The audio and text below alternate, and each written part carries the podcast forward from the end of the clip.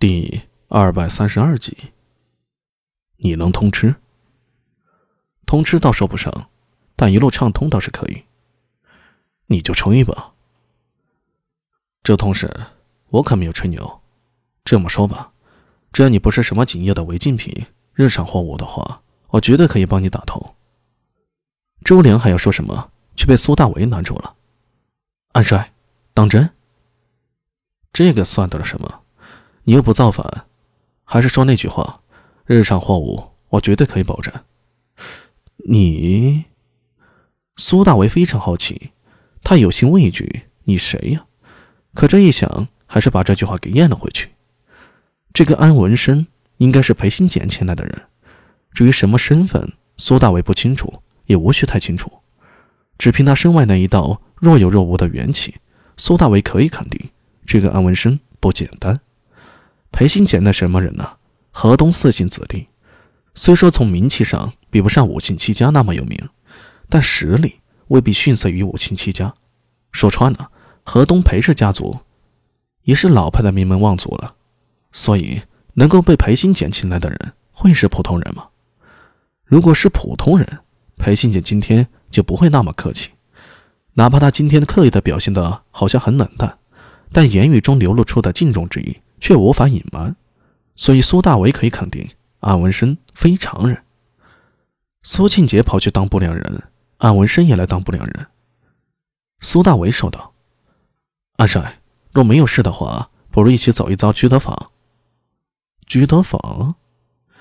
安文生想了想，微微一笑：“确实也没什么事儿，那走一遭吧。”请。周良在旁边急得挤眉弄眼。可惜苏大为没有理他，他和安文生并肩而行，一边走一边说道：“本来呢，这事儿我是想请丹阳郡公出面的，不过安帅能够打通西域的话，那就不用劳烦他了。他现在忙的，不知道什么时候回来。”苏帅认得丹阳郡公，哦，算是有受益之恩吧。受益？据我所知，李丹阳可是……呃，差不多。安文生顿时来了兴致。我生平最佩服的人就是李卫公，其实包括家父在内，对李卫公也非常推崇。可惜我之前一直在外求学，等回家之后，李卫公已经故去了。丹阳郡公又离开了长安，天天在昆明池，也不容易见到。苏珊若有机会，能不能为我引荐一下？啊，这个啊，他去了鄱阳湖，什么时候回来我不太清楚。没关系啊，反正我就在长安，等他老人家回来，你告诉我一声呗。哦，那很容易啊。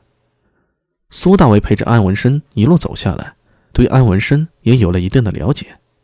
这个装逼犯其实很单纯，别看他总是风轻云淡的样子，事实上他是真的不太懂。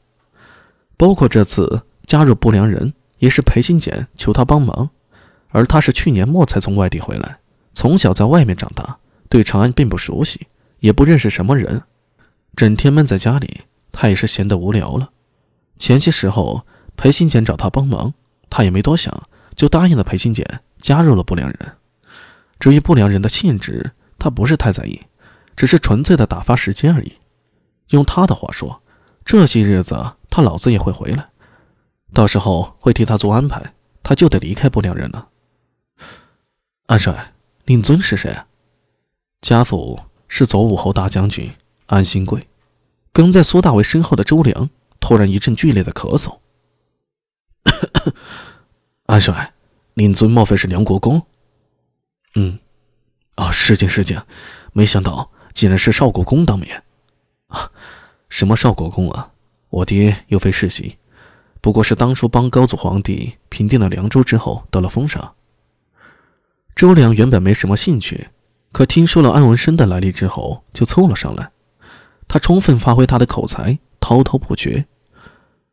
安文生就好像一个未谙世事的孩子一样，听着周良的话，连连点头，不时的还回应几句。苏大为颇为无奈的看着周良，轻轻摇头。周良这家伙的嘴啊，可真的是……刚刚还满嘴嘲讽呢，这一眨眼，恨不得和安文生称兄道弟了。